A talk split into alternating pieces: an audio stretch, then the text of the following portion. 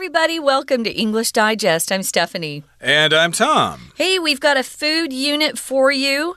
It's called Taiwan's Wonder Spice, Maqaw. I actually don't know what they're talking about in this. I'm sure I've eaten it before. Um, when you saw this particular unit, Tom, did you think, oh, I like that spice? Uh, no, I did not feel that way. Uh, I'm not much of a connoisseur when it comes to food. If I'm hungry, I just go to the restaurant and uh -huh. eat something and yeah. get it over with because I've got other things to do than sit there and eat. But, uh, you know, some people are into fine cuisine, fine dining, and I guess this particular pepper, uh, this kind of uh, spice or this seasoning or whatever mm -hmm. called Maqaw, is all the rage with chefs, not only in Taiwan, but also with chefs overseas. Cool. So, yeah, if you have a farm and you grow this stuff, you're probably making a lot of money right now because this seems to be a really popular seasoning. And that's our subject for today in our food unit, Maqaw, Taiwan's Wonder Spice. Let's find out what this is all about. Let's read the entire contents of our lesson now, one time.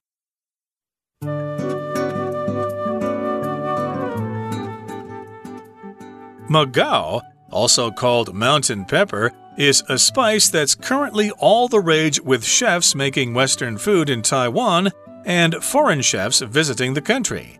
It has a wonderful fragrance and goes well with many kinds of food. However, its use in cuisine is nothing new. The Maqaw tree is an indigenous Taiwanese plant that has been used by the Atayal and Saisiat tribes for thousands of years. It's sometimes called May Chang though it's also known by its scientific name, Litsea cubeba. In early March, the tree's yellow flowers bloom, giving off a special lemon scent. The plant adapts well to different habitats and can grow at elevations from 100 meters to 1,500 meters above sea level. Fresh Maqaw berries are green and they turn black when dried in the sun. They're crushed for use as a spice and their distinctive flavor tastes like a combination of black pepper, ginger, and lemongrass. From meat, seafood, and soup to even dessert, Maqaw can accompany almost any food. Fresh catfish wrapped with bamboo leaves and flavored with Maqaw is a popular dish. In mountain areas, you're likely to see vendors on the road selling sausages spiced with Maqaw. It's so versatile that it can even be used in place of salt or black pepper for a spicy kick. What's more, Maqaw's usage isn't limited to cooking. The plant is also made into essential oil and used as a raw material in pharmaceutical products. For the Atayal and other indigenous Taiwanese, Maqaw has a deep cultural significance. It represents nutrition, the life cycle, and the traditional wisdom and life spirit of their ancestors. The next time you get a chance, be sure to try a delicious dish flavored with this amazing spice. So, we're going to spend today talking about Taiwan's wonder spice. Uh, it's called Maqaw, and it's also called mountain pepper, and it's also referred to as May Chang. And its official scientific name is Litsea cubeba. Um, I just want to warn our listeners, though, when you use the scientific name for plants or for vegetables or even some fruits, you're going to get some uh, foreigners like us looking at you funny because we typically never even know what that scientific name is. Mm. But I've done a lot of uh, recordings of translations for companies, and they often will use that scientific name. And I'll say, wow, uh, foreigners just really don't know what you're talking about if you use this. But it is the scientific name, um, but it has other names that it's more commonly known by. Of course, here in Taiwan, it's called Maqaw, um, and it's referred to as a wonder spice. A spice is some sort of um, an herb, or even it could be a spice that's used to flavor food typically, but it can also flavor other things like essential oils, or maybe you want to um, put together uh, some potpourri to scent your apartment or home so it smells nice. They'll often use different spices or herbs. Okay, so let's dive right in here and talk about the first sentence.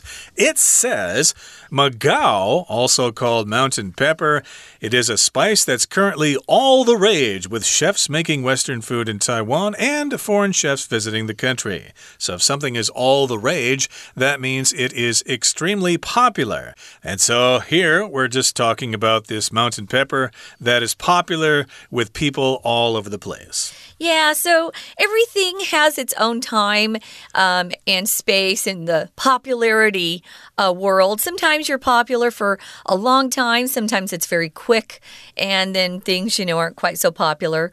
With chefs, though, you'll find that something will be popular for maybe a year or a season, and then people get tired of it, like kale. Everybody was frying kale forever and putting it in salad, or um, chimichurri sauce. That was kind of popular for a while. Well, now it's uh, Maqaw that's popular among chefs. Now, we know it's native to this area over here in Asia, um, it, but it's being uh, used in Western food as well by Western chefs. So uh, it's giving Taiwan a lot of attention. Of course, it's grown in other Asian countries, but we are pretty proud of the Maqaw right here in Taiwan. Uh, indeed. So it's popular with local chefs as well as foreign chefs who come to Taiwan and want to check it out. Yeah. It has a wonderful fragrance mm. and goes well with many kinds of food. So it's got a wonderful fragrance, and uh, its use in cuisine is nothing new. Cuisine is a word we use to talk about a culture or a country's particular style of cooking or some of the dishes that they're known for, or dishes that are representative of that particular country. For example, uh, Thai cuisine is known to be fairly spicy uh, much more spicy than, say, uh, American dishes generally. Um, I was surprised at how spicy they are. Um, but cuisine is kind of a really elegant way to talk about a country's food. Now, the Maqaw tree is an indigenous Taiwanese plant. If something's indigenous, it means it was originally here in this particular area. No one had to bring the plant from another country or another island. It actually originated here. It's indigenous. We often talk about the indigenous tribes or the indigenous peoples, uh, the people that uh, were originally in that particular place. They're native to that place. You could say it's a native Taiwanese plant, and it's been used by two different tribes, Atayal and the uh, tribes, they both have used this particular um, spice or herb for thousands of years for a long time. So they're very familiar with it. Indeed. So maybe you could try some uh, Atayal or Saisiat restaurants yeah. uh, when you're in some mountain areas. And it's sometimes called May Chang, though it's also known by its scientific name, Litsea cubeba. And uh, again, as Stephanie said, we don't really want you to focus on that term no. too much. Unless you're a scientist, okay, then it would be useful if you're a botanist or something like that. But for the rest of us, we're just calling this Maqaw. That's close enough. Now, in early March, that's when the tree's yellow flowers bloom. So, when those yellow flowers bloom, they open up and they then give off a special lemon scent. That sounds so wonderful. I love the, the smell of lemons. Um, I like to clean with a cleanser that has a lemon scent, so I think I'd really enjoy this. So, if you give off a scent, it means it emits or comes from you. Um, sometimes we'll buy those air fresheners that are really popular right now in stores. Um, they will give off a particular scent. You usually fill them with some essential oil and that's what that scent smells like. Well, this smells like lemons. And again, scent is similar to a fragrance or um, something's perfume, what it smells like, and it's usually nice. Uh, yes, it also has a nice aroma. It smells like lemons, and the plant adapts well to different habitats and can grow at elevations from 100 meters to 1500 meters above sea level. So, this uh, adapts well to different habitats.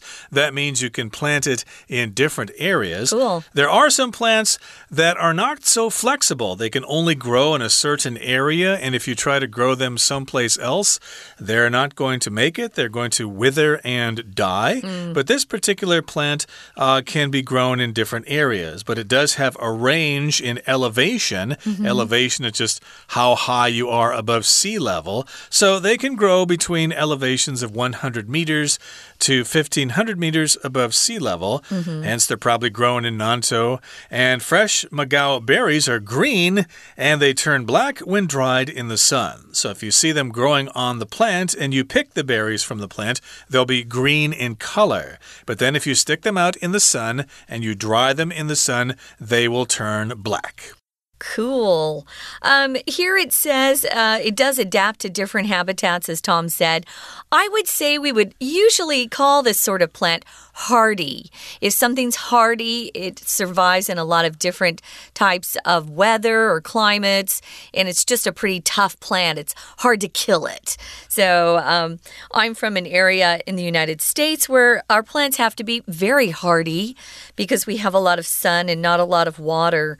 So, this is great. So, it can survive in different types of areas, uh, in different habitats.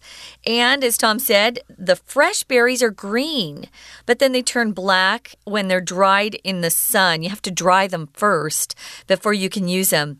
Then what they do is they crush them. If you crush something, you press it or squeeze it or push it uh, with a lot of force so that it usually uh, turns into some sort of powder or tiny pieces of something. Uh, we crush ice that we put into drinks that are served in restaurants, crushed ice. Uh, you can crush someone by uh, turning them down if they ask you for a date and you go, oh, no, thanks. You can crush someone's heart. Um, that's more, of course, uh, figurative, it's not literal. Here we're actually uh, taking those berries and pushing down on them so that they turn into some sort of uh, powder or smaller pieces, and they can use be used as a spice at that point. You can add them to dishes that you like, and it's got a really distinctive flavor. If something has a distinctive flavor, it doesn't taste like or smell like anything else. When you smell that, oh, you know exactly what it is. So it's got a distinctive flavor, and it tastes like a combination or a mix of black pepper, ginger, and lemongrass. This sounds very yummy. And actually, these three uh, scents or flavors sound very much like Asia to me. So, lemongrass, mm. yeah, ginger, of course, is very Asia, and black pepper. I love black pepper. And these three together kind of make up uh, what that smell or scent or flavor of the Maqaw tastes like or smells like. Hmm, sounds like a great seasoning, a great spice yeah. that can go well with lots of different kinds of foods. So, we'll talk about some of the dishes that are made with this particular spice in just a couple of seconds but right now we're going to take a break and listen to our Chinese teacher. 大家好，我是派老师。今天讲解的是七月份 Unit Six Maqaw Taiwan's Wonder Spice，这是一份篇章结构的练习题，内容是在介绍非常具有台湾特色的香料马告。在开始解题前，老师想要跟大家强调，篇章结构最重要的就是回填的句子要和前后文连贯，在文艺概念上承先启后，请大家谨记前后连贯、文艺通顺这八字真言。好，我们现在看到第一题前一句：It has a wonderful fragrance and goes well with many kinds of food。它具有美妙的香味，与许多种食物都相当搭配。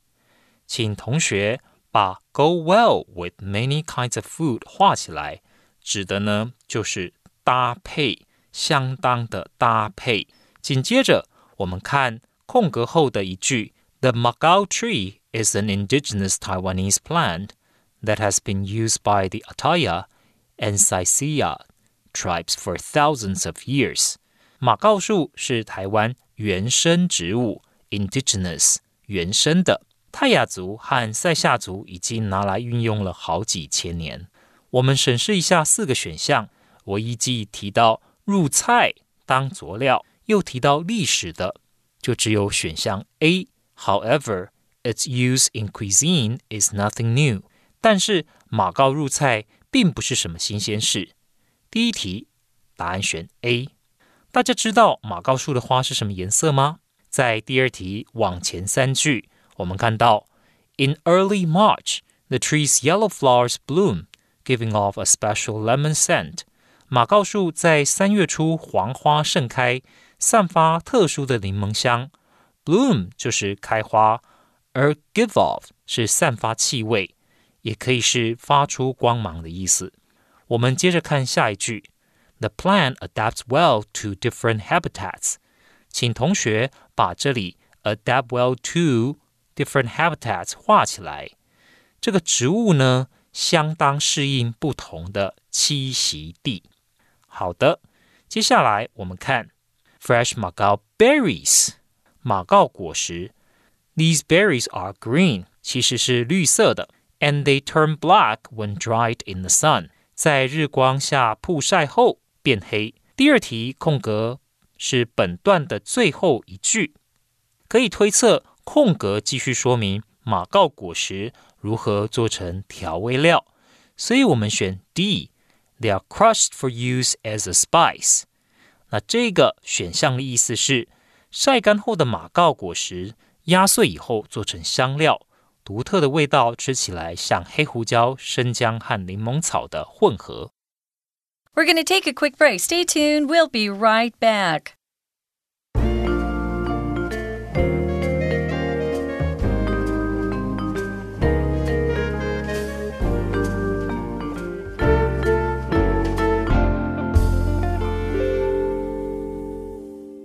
Hi, everybody. Welcome back. It's our food unit, and we're talking about a really trendy spice, something that's pretty fashionable right now in uh, cooking and a lot of the chefs around the world, they're always looking for the latest, greatest thing. They want to be, you know, cutting edge. They want to use something that no other chef has found. And a lot of times, by traveling around the world, they can be exposed to different scents and flavors that they wouldn't normally be aware of. So, if you want to be a really great chef, you kind of need to travel, try out a lot of street food. You find a lot of good things that way. Well, we're talking about Taiwan's wonder spice called Maqaw. And when we left you, we were talking about its scent. It has this special lemon scent. And that uh, when you crush it, and use it as a spice. It's kind of like a combo or a mixture or a combination of black pepper, ginger, and lemongrass. I love all three of those. So I think I would really enjoy Maqaw. I think I'm going to ask for it the next time I go to a market. Yeah, that sounds like a good idea. Yeah. I'm at least going to ask my wife sure. if uh, she's ever had it before. Uh -huh. But uh, as you know, Maqaw is not something that you can eat by itself. It's a seasoning, it's yeah. a spice that needs to be added to other foods to enhance their flavor. So, from meat, seafood, and soup to even dessert, Maqaw can accompany almost any food. So here we've got the word accompany. That just means it goes with these kinds of food. Okay, so you can have meat dishes, you can serve it with seafood, you can have it in your soup, and you can even have it in your dessert. Uh, I can't imagine this being in a cake or ice cream or pie or something, but I guess it can be done. Know if I'd want black pepper in my cake. So I think uh, ginger in a cake is great. Uh, I know the Brits, the British love ginger cake, which is kind of a little different for Americans. We don't tend to use that too much. Mm. But uh, lemongrass, ooh, I think that's more of a main dish as well. So we've got lots of things you can add it to. Um, chefs like to do crazy things sometimes. So I can see them putting this particular spice in a dessert uh, which is fun. But it can accompany almost any food. Now, fresh catfish, uh, that's that fish that literally has uh, things on its face that look like whiskers of a cat, you know? Mm. Um, it's not my favorite fish. It's awfully fishy tasting. Right. But uh, I know my dad liked it a lot. Um, it's wrapped, um, this catfish will be wrapped with bamboo leaves, very popular cooking technique, and then flavored with Maqaw. And that's a really popular dish. Now, if you go into the mountains, you're likely to see vendors on the road selling sausages spiced with Maqaw. Now, that sounds really yummy to me. Um, I do like your sausages here. Now, a vendor, of course, are those uh, street vendors, those people on the sides of streets that are often selling something from um, what do we call those that they that they use? Their carts. Lubiantan. Yeah, yeah, their carts on the side of the road. Those are very often uh, places that I uh, try some of the most delicious things I've ever eaten uh, when I'm outside. I love those vendors. I love to go to markets and buy things on the street. You know, here in Taiwan, eating street food isn't quite as dangerous sometimes as other countries where you can get la dudes or diarrhea mm. uh, because your stomach's not used to things. But I've always found uh, the food here to be very safe to eat and so delicious. Now, mm. again, a vendor can also be just somebody who sells or offers something uh, to people. You don't have to be on the street. Uh, you could be a vendor who maybe sells business uh, equipment to different companies. You don't have to be necessarily necessarily a street vendor. That's why we'll often use a street in front of vendor to talk about those people who are selling things in night markets or on the street. You bet. So, of course, uh, the Saisiat and the Atayal uh, live in mountain areas. Uh -huh. And so, if you're in uh, Hsinchu County or Miaoli or, or, uh, or uh, Nantou or wherever, and you're driving in the mountains, you might see a vendor at the side of the road selling sausages that are spiced with Maqaw or maybe some other dishes as well that you can stop and try. Now, here it says it's so versatile or so versatile, you can say it both ways, that it can be even used in place of salt or black pepper for a spicy kick. Hmm. If something's versatile, that means it can be used in lots of uh, different areas. Of course, you might want to hire versatile employees. Uh, they can do all sorts of different things, and they're not specialized in just one particular area. They have many skills, they're very versatile. And this particular seasoning is versatile, so you can use it in place of salt or black pepper, or or maybe even in place of soy sauce or whatever, because it has this kind of spicy kick. Here, the word kick is a noun. It just means an extra kind of uh, extra kind of feeling to something, uh, an extra feeling of spiciness. Yeah, an extra extra tasty um, reaction, maybe an extra tasty effect. Now, the plant's also made into essential oil, so you can probably use it to scent your home which is kind of nice. And it's used as a raw material in pharmaceutical products. Pharmaceutical refers to drug companies that usually make prescription drugs. So, moving on to the final paragraph, it says For the Tayal and other indigenous Taiwanese, Maqaw has a deep cultural significance. So, when it goes back thousands of years, uh, of course, you're going to understand that it has a lot to do with the culture of the people. And it's become an important part of their lives if it's been around for, as they said earlier, thousands of years. Right, so it means a lot to these tribes, and it represents nutrition, the life cycle, and the traditional wisdom and life spirit of their ancestors. Mm. So, to Aboriginal peoples, uh, indigenous tribes here in Taiwan, it's uh, something that is important to their culture. Uh, it represents all sorts of things. It represents, of course, nutrition. If you uh, have this particular seasoning, it helps with your daily diet. It's also part of the life cycle. Uh, you use it on different food that you plant into the soil and it comes back up as plants again. And it also represents the traditional wisdom and life spirit of their ancestors. Of course, the ancestors are the people who lived before them many generations ago. Yeah, the people that came before you in your family are your ancestors, but the people that come after you, uh, you know, that you have, are called your descendants. So your ancestors precede you and your descendants follow you. Yeah, kind of cool. So the next time you get a chance, be sure to try a delicious dish flavored with this amazing spice. I know I'm going to be on the lookout for this particular spice, Maqaw. I've never heard people talk about it, but since I didn't know about it before, I probably didn't pick it up as I was listening to conversations.